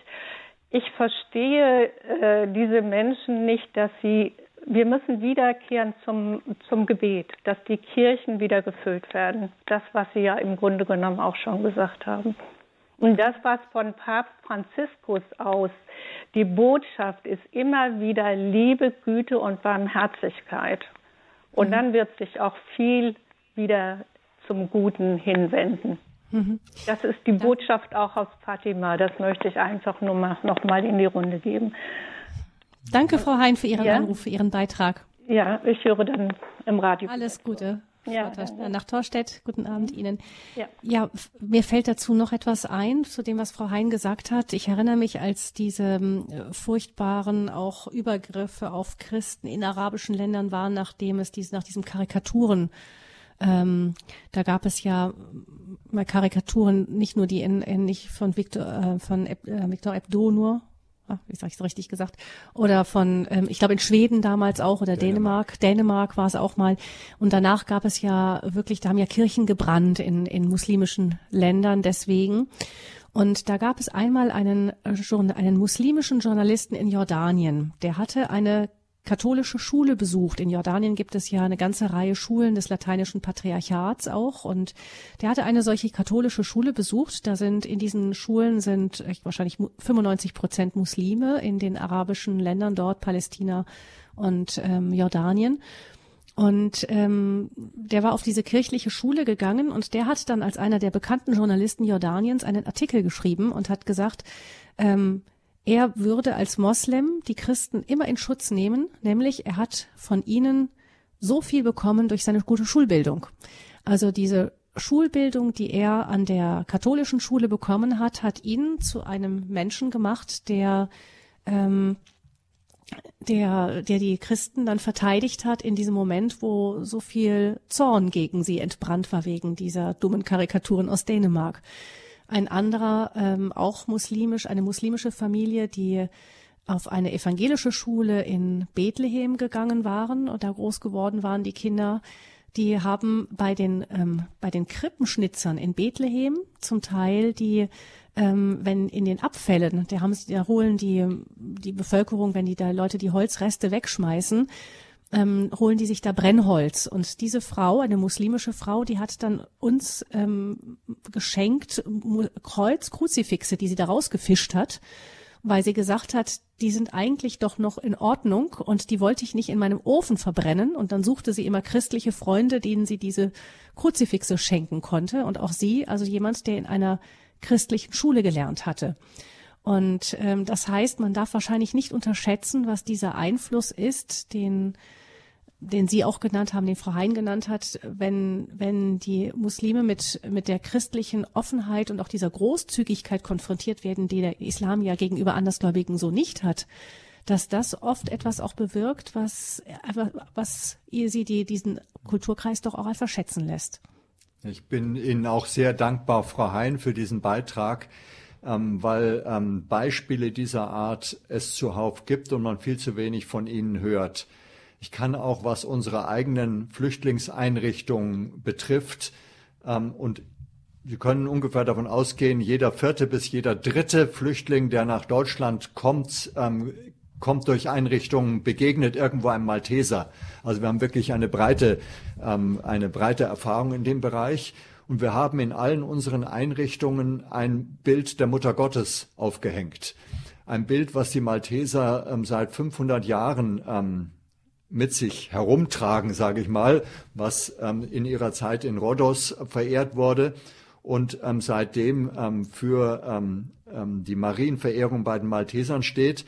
Und das haben wir in allen Flüchtlingseinrichtungen aufgehängt weil wir uns auch gesagt haben, es ähm, kann nicht sein, dass wir mit unserem Glauben hinterm Berg halten müssen. Wir helfen zwar vorbehaltlos jedem, der zu uns kommt, und ähm, die Hilfe ist zwecklos, sie ist geschuldet. Wir ähm, bezwecken damit nicht, unmittelbar jemanden zu bekehren. Ja? Mhm. Er wird, ähm, er bekommt unsere Unterstützung, ähm, ob er, ähm, egal wie er religiös denkt. Und gleichwohl brauchen wir unsere religiösen Überzeugungen nicht zu verstecken. Und es ist interessant, in wie vielen Situationen ähm, dieses Bild der Gottesmutter ähm, Diskussionen in den Einrichtungen auslöst. Ganz, ganz überwiegend positiver Art. Ähm, interessanterweise ähm, kommt ja die Gottesmutter auch im Koran vor als die Mutter mhm. des Propheten ähm, Jesus. Isa heißt er, glaube ich, im Koran. Mhm. Und hat ähm, von daher auch nicht irgendwie provokative Wirkung aber ist auch ein Appell an unsere christlichen Überzeugungen im Angesicht der muslimischen Flüchtlinge. Hm. Ja, danke schön für den Anruf, Hein. Alles Gute Ihnen nochmal. Und als nächstes begrüße ich Frau Holme, die uns aus Zusmarshausen anruft. Grüße Gott, Frau Holme. Äh, grüß Gott und guten Abend.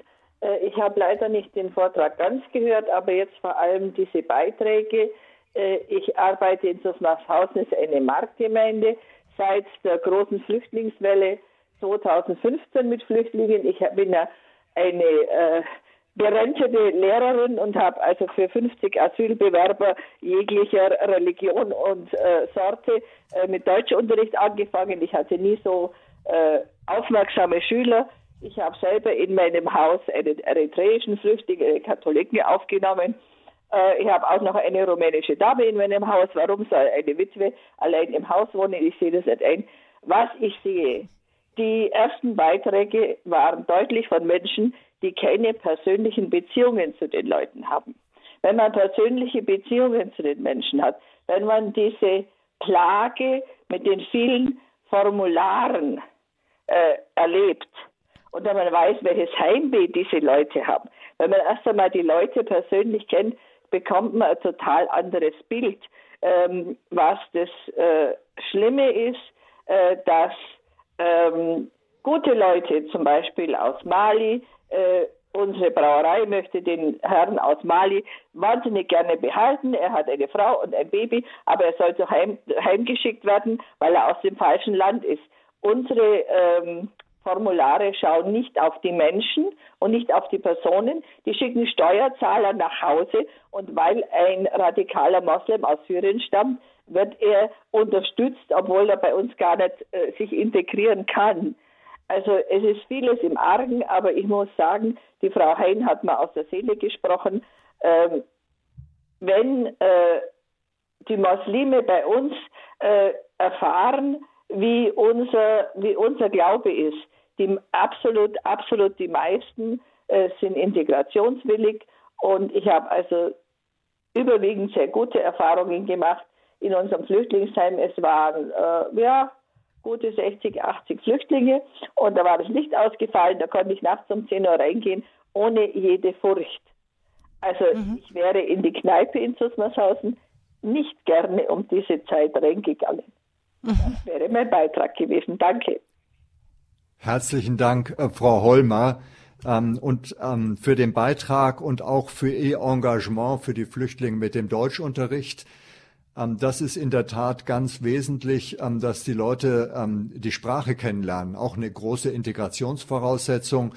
Und je schneller das gelingt, desto besser. Ich kann Ihnen nur voll bestätigen, Leute, die Flüchtlinge im Angesicht kennengelernt haben, denken ganz anders drüber als diejenigen, die nur eine anonyme Masse von 2,5 Millionen ähm, sehen und davor Angst haben. Dann sieht man das einzelne persönliche, individuelle ähm, Schicksal. Die Malteser haben ähm, deshalb in ganz Deutschland Integrationsdienste aufgebaut ähm, sogenannte Integrationslotsen. Wir haben mittlerweile 3000 Ehrenamtliche, die sich dazu engagieren. Ähm, da geht es darum, einzelne Flüchtlinge zu begleiten, ihnen zu helfen, bei uns im Land wirklich anzukommen, die Sprache zu lernen, zu verstehen, was es heißt, ähm, zu einer Behörde zu gehen, wie komme ich an ein Konto, wie komme ich an eine Wohnung, was kann ich tun, um einen Arbeitsplatz zu bekommen. Die Leute sind unglaublich lernwillig da geht es darum, persönliche zu erfahren, Erfahrungen zu erlauben, auf beiden Seiten. Auf der Seite unserer Ehrenamtlicher genauso wie auf der Seite der Flüchtlinge. Ähm, bei der Vermittlung in einen Sportverein und so weiter entstehen Begegnungen, die dann auch praktisch für die Flüchtlinge verständlich machen, was unsere Werteordnung in Deutschland bedeuten.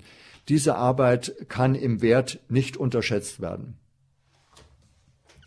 Ja. Nicht überschätzt werden, mhm. Entschuldigung. Vielen Dank, Frau Holme, für Ihren Anruf.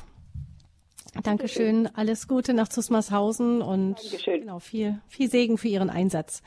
089 517 008 008 ist die Nummer zur Sendung 089 517 008 008. Ich möchte noch, ähm, Herr zu Löwenschein, kurz das Thema Kriminalität ansprechen, einfach weil das auch so oft vorkommt. Man sagt eben, die Kriminalitätsrate ist gestiegen in den letzten Jahren und ganz offensichtlich ähm, war der Anteil von, ähm, von Ausländern an, die, an den Delikten auch relativ, also im, im Durchschnitt hoch. Ähm, ist es so, dass das besorgniserregend ist? Ist es wirklich so, dass die, dass gerade auch Flüchtlinge oder Menschen, die zu uns als Einwanderer kommen, eher kriminell werden als Deutsche? Ja, ist in der Tat so. Das können Sie im Migrationsbericht auch nachlesen. Ähm, und das stellt eine Herausforderung dar. Gleichzeitig, wenn man die Statistik anschaut, muss man aber verschiedene Fakten berücksichtigen. Das eine ist, dass da auch viele Straftaten da sind, die sowieso nur Ausländer begehen könnten, ähm, wir Deutsche gar nicht. Die machen fast der Hälfte der in der Statistik erfassten Straftaten aus. Das ist insbesondere der illegale Grenzübertritt oder die äh, Überschreitung ähm, der Aufenthaltserlaubnis aufgrund eines Visums oder ähm, die ähm, ähm, Änderung des Wohnorts, obwohl man an einem bestimmten Wohnort hingewiesen ist. Also das sind Straftaten, die können Deutsche gar nicht begehen. Die können Deutsche gar nicht begehen und die machen einen hohen Anteil bei den ähm, Flüchtlingen aus. Gleichzeitig ähm, sieht man sehr deutlich, dass es einen großen Unterschied gibt ähm, zwischen Flüchtlingen, die eine Integrationsperspektive haben, sprich, die davon ausgehen können, dass sie auch tatsächlich im Land bleiben können.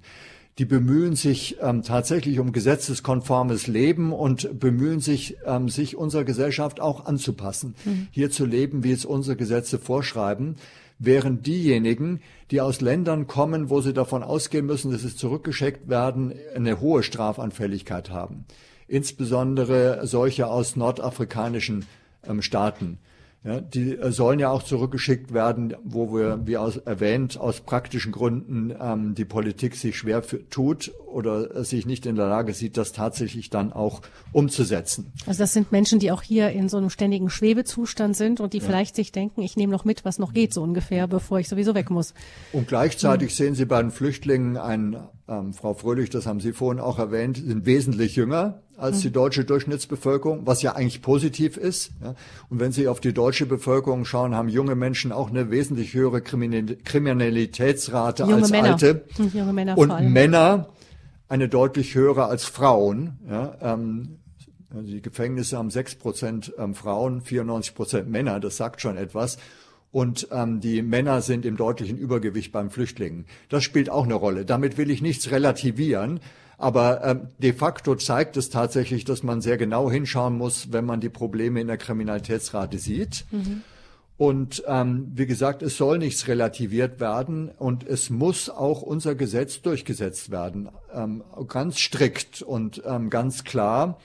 Vorhin ist auch das ähm, Wort Parallelgesellschaften gefallen. Mhm. Hier in Nordrhein-Westfalen war eine Diskussion die sogenannten No-Go-Areas, mhm. wo sich Polizei schon gar nicht mehr traut hinzugehen ähm, so es solche gibt oder geben sollte, ist sich die Politik auch völlig einig, muss sehr drastisch eingeschritten werden. Das ist auch mhm. Sonst ähm, gibt es tatsächlich Leute, die nicht kapieren, was unsere Rechtsordnung ausmacht. Mhm.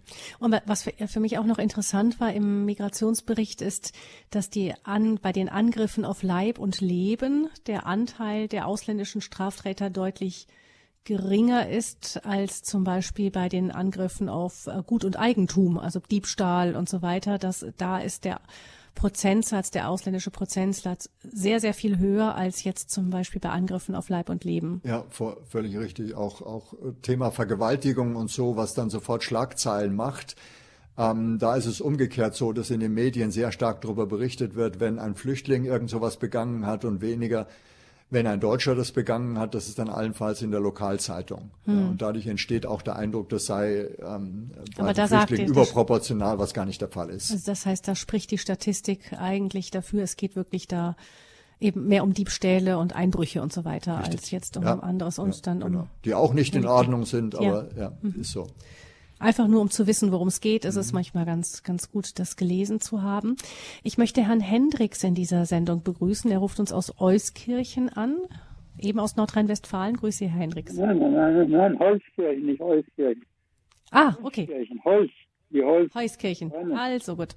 Kreuzkirchen, grüße Sie, dann habe ich das falsch gesehen. Ich habe mhm. nur eine einzige Frage an Löwenstein. Und zwar, ich befasse mich ja schon lang mit diesen ganzen äh, Integrationen. Wanderungs- und sonstigen Geschichten. Und zwar bin ich noch von der Generation, die die Umerziehung mitgemacht hat, 1945 und danach. Und äh, ich habe da schon eine gewisse Vorinformation gehabt, habe die aber nicht bestätigen können, also finden können, bestätigt finden können. Ich bin nun auf der anderen Seite sehr viel in studentischen Verbindungen, wo auch unter, unter anderem, in, vor allen Dingen in Forst, Leute sind, die bis in die höchsten Regierungsstellen hinaufgekommen sind beruflich. Und ich stelle dann immer wieder eine Frage, inwieweit ist Ihnen der, der, der Name äh, Kuttenhove? Äh, welcher Name? Den Namen haben wir nicht verstanden. Die Leitung ist nicht sehr, nicht sehr gut. Ja, nein, das liegt an mir, weil immer, wenn ich mich besinne, ich habe jetzt ein gewisses Alter und immer, wenn ich mich besinnen ja. will, dann ist mir der Name weg, ne? Kuttenhove Kalergi heißt der Mann. Und der Gutenhof, ist auch schon in dieser Angelegenheit tätig seit 1923. Und da wollte ich immer mal hören, inwieweit sind Sie überhaupt mit diesem Namen in irgendwie in Berührung gekommen? Oder inwieweit spielt dieser Name bei dieser ganzen Angelegenheit eventuell eine, Verbind eine, eine, eine Rolle? Und das mhm. wollte ich nun, nachdem ich noch meistens auf vollkommene Un, äh, äh Unkenntnis stoße, wollte ich gerne Herrn Prinz Löwenstein mal fragen, ob er da in der Hinsicht etwas sagen kann. Hm. Es tut mir sehr leid, Herr Hendricks, der Name sagt mir gar nichts. Novo Valeria ist Ihnen kein Begriff. Ich habe den Namen ehrlich gesagt nicht ganz ver...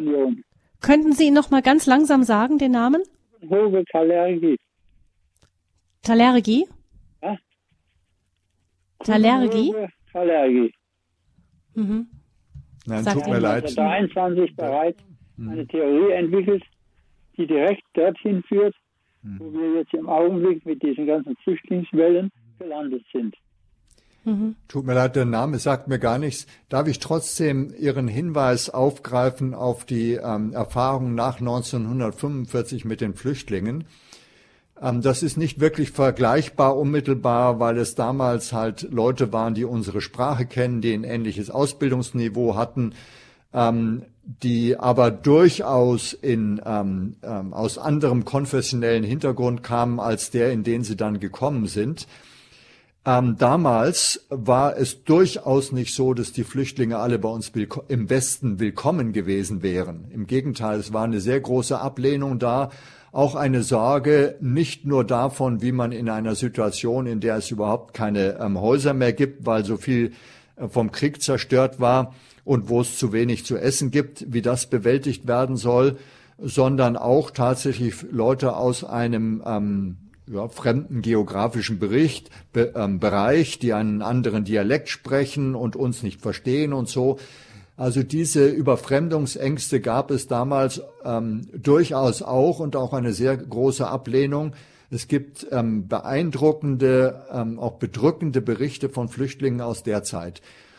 Und ähm, das darf uns auch bisschen Mut machen, äh, dass im Nachhinein gesehen ähm, viele Sachen ähm, dann doch wesentlich besser ausschauen als in der Situation unmittelbar, wo man sich überfahren fühlt.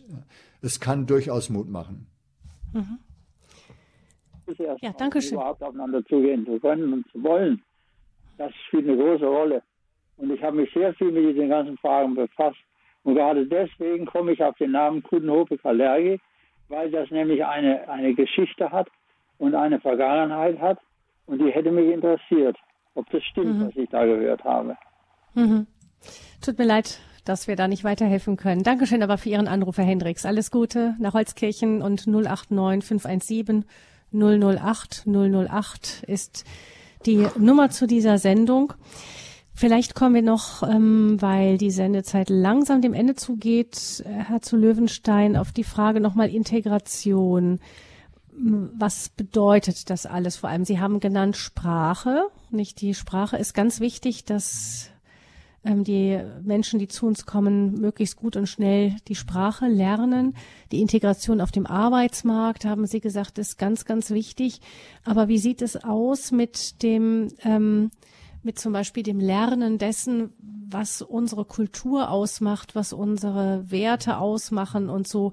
Ähm, wie kann man da, wie, wie kann man da helfen oder vorgehen, damit damit die, äh, man überhaupt erstmal weiß, was sind, also ich, ich ganz banale Sachen, dass der Müll in die Mülltonne gehört und nicht auf die Straße. Ich meine, man muss ja nur in arabischen Ländern unterwegs gewesen zu sein, äh, um zu wissen, dass eine Kohlebüchse einfach mal äh, in den Park fliegt, nicht? Und dass das bei uns nicht geht. Wie, wie, wie, wie lernt man sowas? Oder die Kehrwoche in Stuttgart, ja. Also lauter solche Sachen, das ist ein ganz wichtiger Hinweis. Ähm, die Integration ist tatsächlich maßgeblich geprägt ähm, durch Sprache und Arbeit. Das spielt eine dominante Rolle.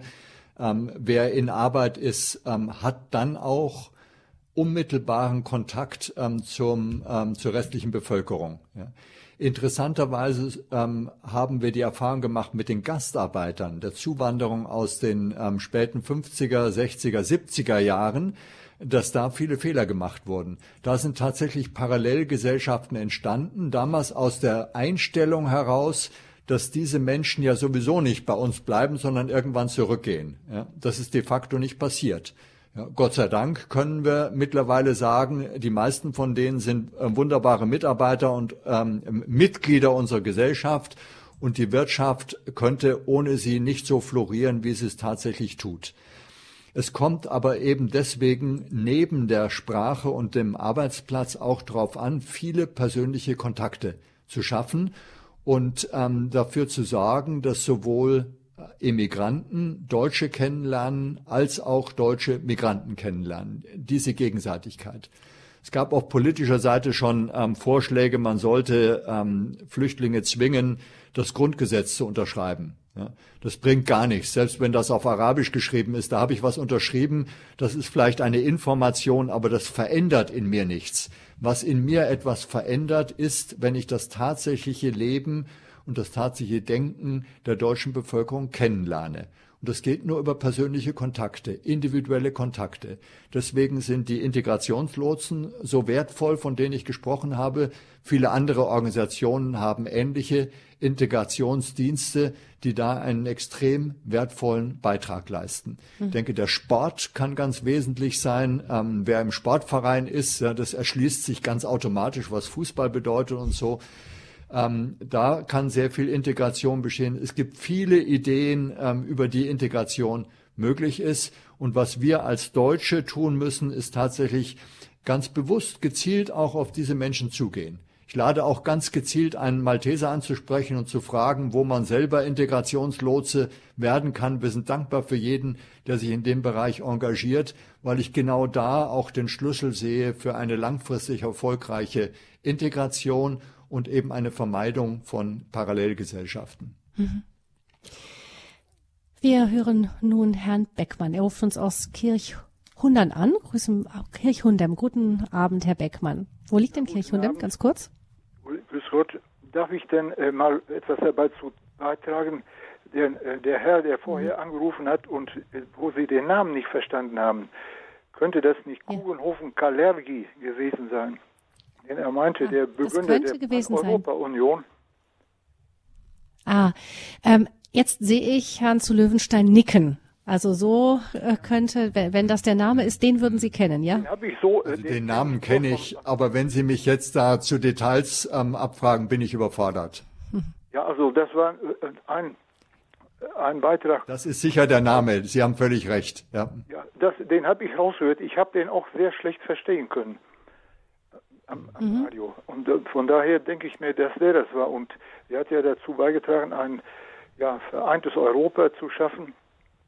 Und äh, mhm. die Ursachen hätte ich gerne nochmal, vielleicht können Sie dazu sagen, wieso konnte es kommen, dass noch schon vor 14 Jahren diese Probleme in Afrika bestanden und auch im Europaparlament darüber diskutiert worden ist und auch von verschiedenen, ja, ich will die Parteien nicht nennen, aber von den mhm. Konservativen ist ein Antrag gestellt worden, der einfach abgeschmettert worden ist und auf die Flüchtlingslager äh, die man da unten hätte betreuen können und auch schon da vorsorgen. Das ist leider mhm. versäumt worden. Und die Integration, äh, die wir hier in Deutschland, wo wir da vor einer großen Aufgabe bestehen, ähm, stehen, ist dadurch zu lösen, dass wir Christen etwas mehr bekennen müssen und auch unseren Glauben, wie Sie eben schon in Beiträgen gesagt haben, und vor allen Dingen die Konvertiten unterstützen müssen wenn ich die Lebensgeschichte von Sabatina James, die kennen Sie auch wahrscheinlich, mhm. Äh, wenn die ja. sich beklagt hat, dass sie von den Behörden nicht wagen, äh, so ernst genommen wird, wenn sie äh, zum Christentum konvertiert war und sagen, ja, dann werden sie doch einfach wieder muslimisch. Also sowas kann man doch mhm. denen nicht vor. Äh, also wir haben es selbst in der Hand. Und ich habe keine Angst vor den Muslimen und auch vom Islam nicht. Denn das äh, wollte ich nur noch als Beitrag beizugeben. Mhm. Vielen Dank, Herr Beckmann, für Ihren Anruf und auch für die Aufklärung. Ja, auch von meiner Seite vielen Dank, Herr Beckmann. Ich glaube, dieser Hinweis ist auch sehr gut. Die Integration der christlichen Flüchtlinge, ja, da sind ja die Konvertierten sicher auch dabei.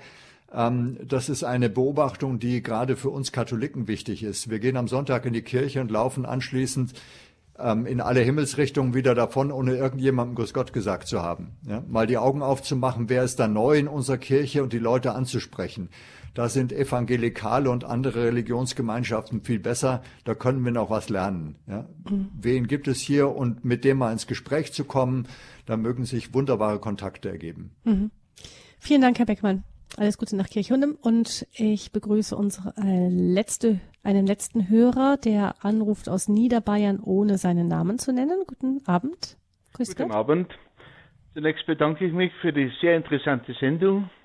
Ich habe jetzt keinen direkten Kontakt zu Asylanten, aber was ich also immer wieder so mitbekomme, ist, vielleicht zum Teil aus der Zeitung oder so, also nicht eben nicht direkt dass äh, christliche Flüchtlinge in, in Flüchtlingslagern in Asyllagern äh, attackiert werden von Moslems, dass die ähm, Betreuer oder die irgendwie Aufsichtführenden auch Moslems sind und insofern sich auf die Seite der Moslems schlagen.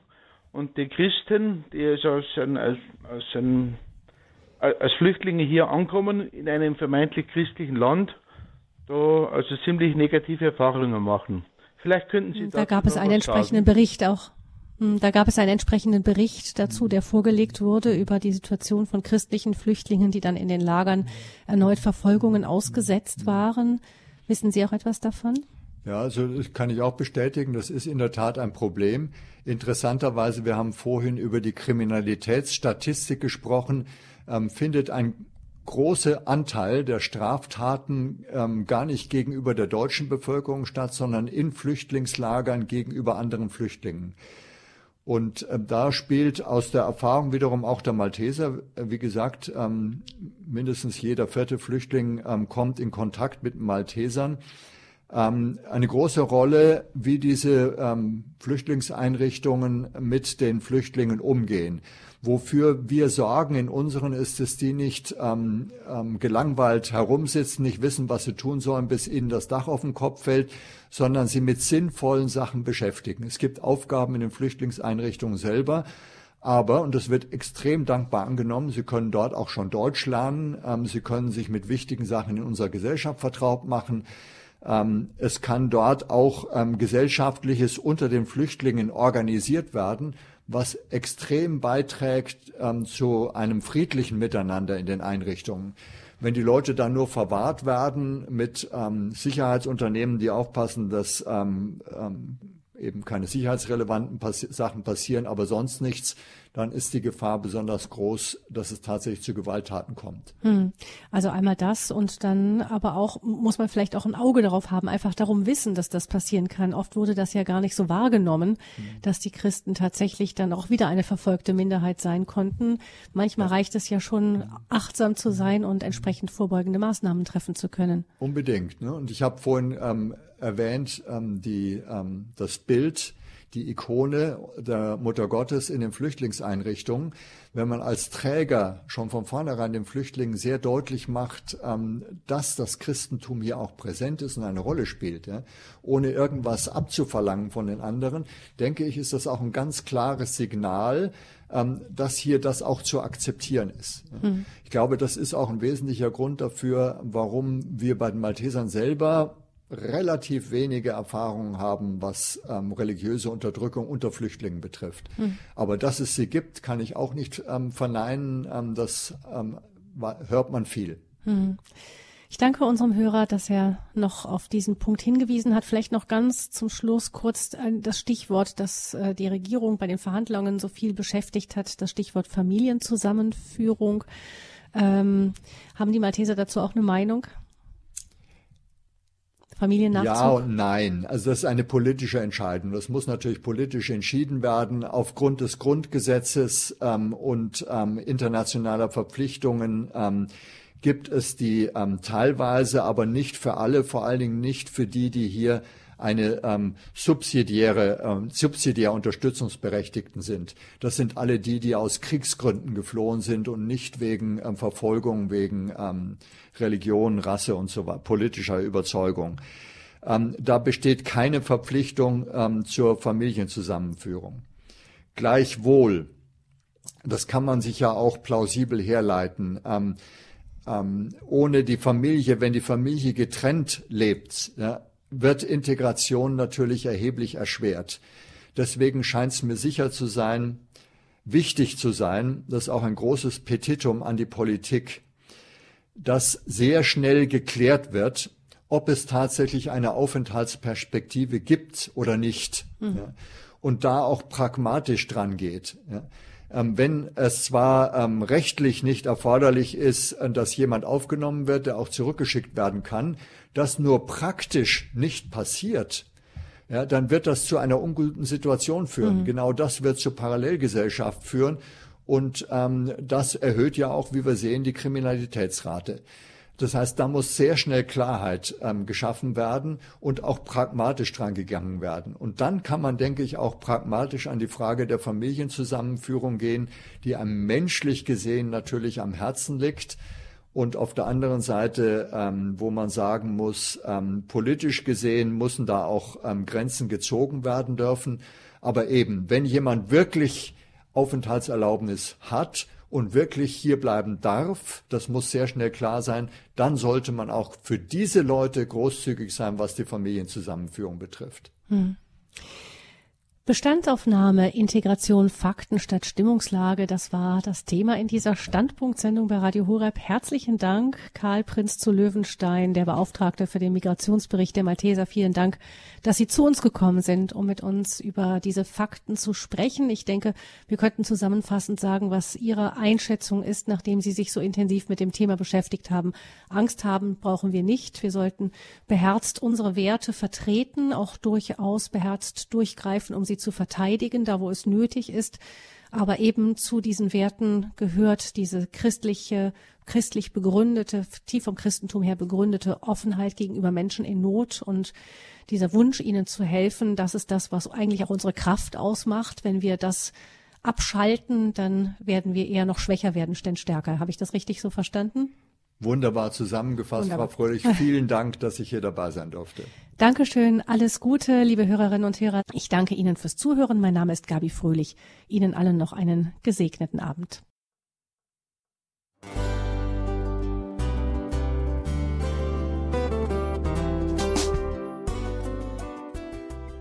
Liebe Zuhörerinnen und Zuhörer, vielen Dank, dass Sie unser CD- und Podcast-Angebot in Anspruch nehmen.